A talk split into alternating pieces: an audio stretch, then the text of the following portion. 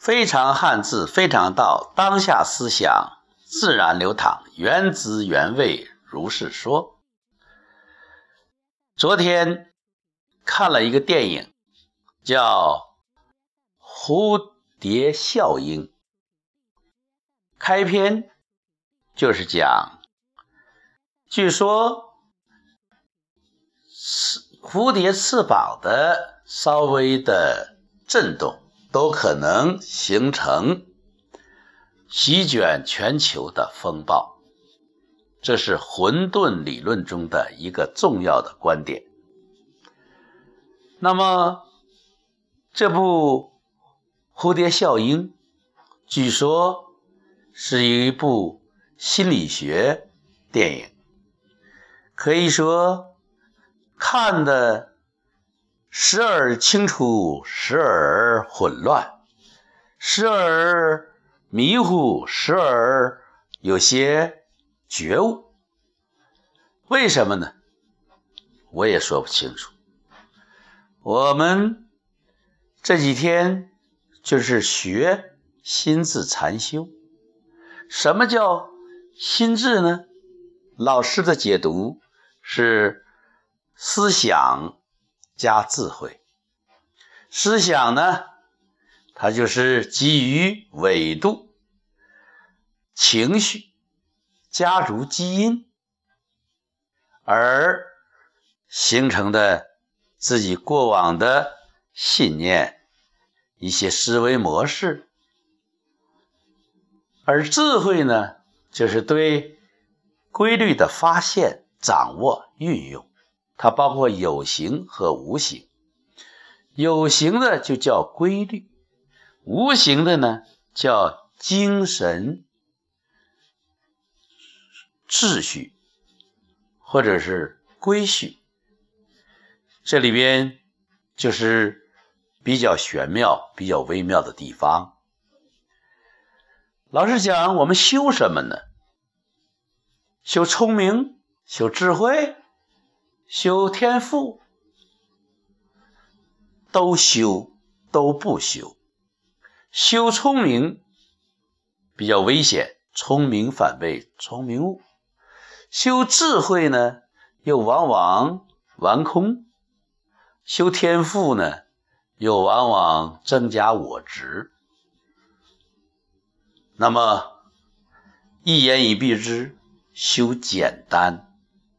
大道至简，就是让你损之又损，做减法，越简单越容易，越复杂越支离破碎。从这个角度讲，我们看《蝴蝶效应》这部电影。也接受自己的那份清醒，接受自己的那份糊涂，接受的不明白，其实也是一种明白的状态。水至清则无鱼，其实有的时候不一定什么都清清楚楚，都明明白白。都确确凿凿，难得糊涂。这个四个字，开始认为是为人处事的一种啊格言警句啊。郑板桥高悬于自己的啊大堂之上，难得糊涂。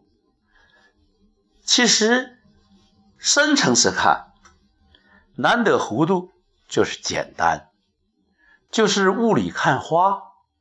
哎，雾里看花呢，虽然看不清楚花蕊花瓣但是影影绰绰之中有一种玄妙之美。所以难得糊涂也是一种简单。那么看蝴蝶效应如何使自己简单呢？那么不明白的地方就暂时存疑，明白的地方呢，也不要自以为是。在蝴蝶效应的主人公，他的穿越的过程中，他在现实生活中清晰的脉络，我们似乎清清楚楚。然后，他的失忆之中的回想，他的重新回到过去，啊，回忆是很正常的。而他回忆之后，他改变了过去，又改变了现实，这就超越了我们正常的思维。这可能吗？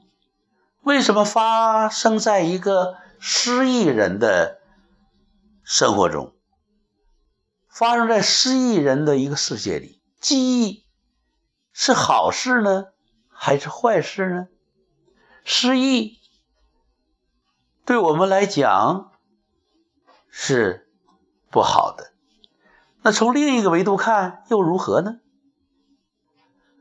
为什么失忆的人他能回到过去呢，并能改变现实呢？为什么他有同样的这个能力的人，父亲被称为精神病呢？为什么他的父亲要？杀死他呢？要掐死他？为什么他母亲不告诉他他父亲找回记忆的方法呢？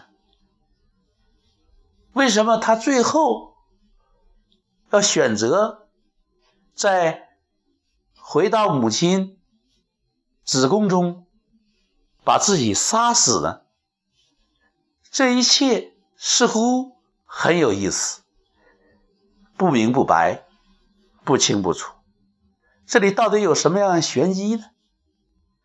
其实，存疑也是一种选择，这也是一种简单的做法。明白的，把它放在自己的一边；不明白的，把它放在自己的另一边。这也是一种简单。如果在生活中，你认为好的放在自己的一边，你认为暂时不好的也可以放在另一边。你的世界可以分两部分，也可以分 n 部分，就好像我们的中药药局，那 n 个小抽屉里都有各自的药名，都有各自的药材。它们或者是有毒的，或者是有营养的，反正以毒攻毒有其效果啊！只要善用者都有其用，这就和一个大人，一种有高境界的人。在他的眼中，物无器材，就是说没有没用的东西。相反，如果你只是个小工匠，是砌墙的，对你有用的就是砖瓦。这是差别，也是纬度不同。如果说上升到规律的层面，或者。就是气的层面，虚无的层面，那里可能就无有挂碍。心经说的境界，那个地方可能叫零极限，或者归零，或者是一种自检的层面。看这种没头没尾。糊里糊涂的电影，也许是一种另类的学习。这种学习呢，恰恰能够让自己修一份简单，修一份融合，修一份内在创新的渠道。简单的简。你注意到，它是竹字头，一个尖，上边是竹子，下面是间，时间的间，间隔的间。如果一个形象的讲呢，就好像是青竹啊，上面是竹叶，下面就是竹节，一节节竹节。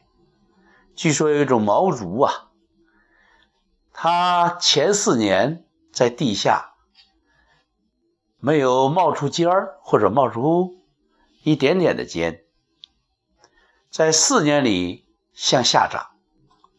而一旦它根扎的足够深，布好了根的局，然后它一旦长出地面，每天都会有很大的成长。这也许是这个“简”字的另一个比较生动的解读。其实。简呢，说简单就简单，可以说化繁为简，这恰恰是大智慧的表现，是能够抓住规律的表现啊。所以修简单不简单，热爱汉字，用心琢磨，热爱汉字，用心传播，非常汉字，非常道。